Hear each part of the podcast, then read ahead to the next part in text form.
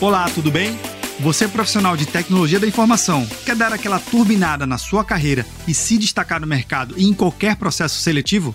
Então, seja bem-vindo ao Shark IT Podcast, um conteúdo exclusivo desenvolvido por especialistas em recrutamento e seleção de profissionais de TI para profissionais de TI.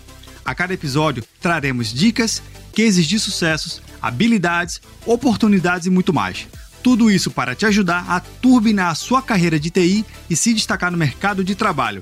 Eu sou Vinícius Perro e seja bem-vindo ao Shark IT Podcast.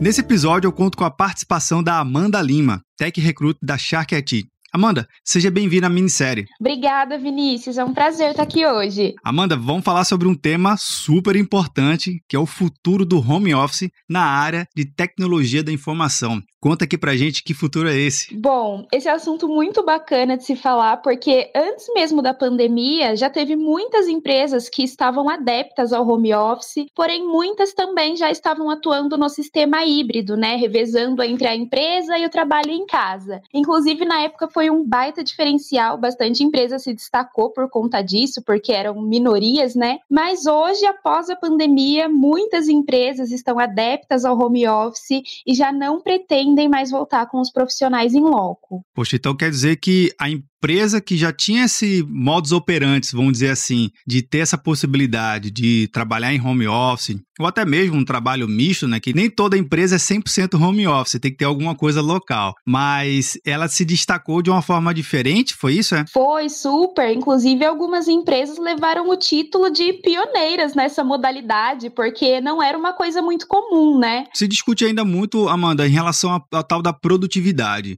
É, há de se convir que nem toda profissão profissional tem uma condição ou um espaço reservado dentro das suas casas para poder executar sua tarefa. Mas o que, que você tem visto em relação ao home office versus o trabalho presencial nas empresas? Existe um, um ganho de produtividade ou é a mesma coisa? Sim, eu acredito que a produtividade aumentou muito no trabalho home office devido à economia de tempo dos profissionais, né? Que já não precisa pegar um trânsito, consegue acordar um pouquinho mais tarde aí para começar a jornada, fica bem mais flexível, fica fica muito mais à vontade para todos. Bom, Amanda, um outro panorama que eu achei interessante em relação ao home office, partindo do princípio que se eu estou na minha casa, a empresa ela pode ser literalmente de qualquer lugar do mundo. Você tem visto esse tipo de contratação é, de profissionais em home office aqui do Brasil, por exemplo, para trabalhar em empresas fora do Brasil? Claro, acontece bastante e os profissionais adoram, né? Porque muitos preferem ficar perto da família e tudo mais, e antes não teria essa possibilidade de mudar de país, é uma mudança muito grandiosa. Então, hoje, essa possibilidade de trabalhar de casa e atuar em qualquer lugar, né, em outro estado, fora do Brasil que seja, ajuda muito, tanto para o profissional quanto também para a empresa, porque antes o processo de recrutamento ficava muito limitado. A própria cidade, né, que a empresa ficava,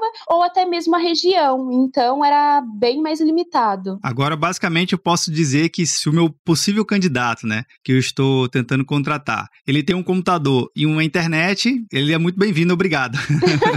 Isso mesmo, independe de onde more. E outra, eu tenho acompanhado algumas empresas que oferecem até o Welcome Kit, né, com computador e internet. Às vezes nem isso é o fator limitante, né? É só eu preciso só do conhecimento do profissional também. Verdade, só o conhecimento, que hoje muitas empresas já enviam o kit completo. Nossa, perfeito.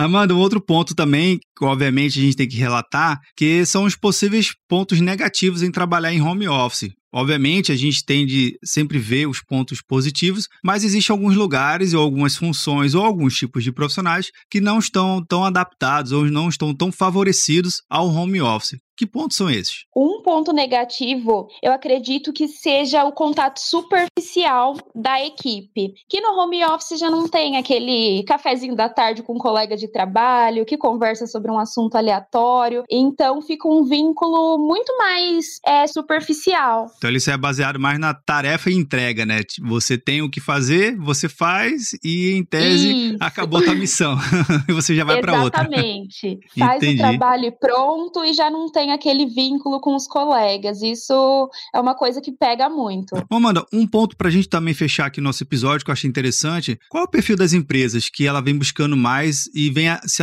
adotando mais esse perfil de home office? São empresas de pequeno, médio, grande porte? Como é que você tem visto isso? A grande maioria é as empresas de grande porte, mas do jeito que a situação está, que os profissionais estão preferindo realmente o trabalho home office devido à flexibilidade, à facilidade, então tem mais empresas aderindo e hoje é a grande maioria, sim, são poucas que ainda permanecem com o presencial. Então é isso, fica aqui o nosso episódio. Amanda, ela falou sobre o futuro do home office na área de tecnologia. Amanda, muito obrigado pela sua participação e até o próximo episódio. Imagina, eu que agradeço, Vinícius. Se você gostou desse bate-papo, vai gostar mais ainda de ver todas as vagas disponíveis no site da Shark IT. Vai lá, acesse o site sharkit.com.br você pode encontrar uma vaga que seja para o seu perfil. O link você encontra na descrição desse episódio, no seu agregador de podcast favorito ou lá no site do Papo Cloud, junto com a transcrição completa e material complementar. Você tem alguma pergunta ou comentário? Manda aqui pra gente pelo Instagram, arroba Consultoria. Até o próximo episódio!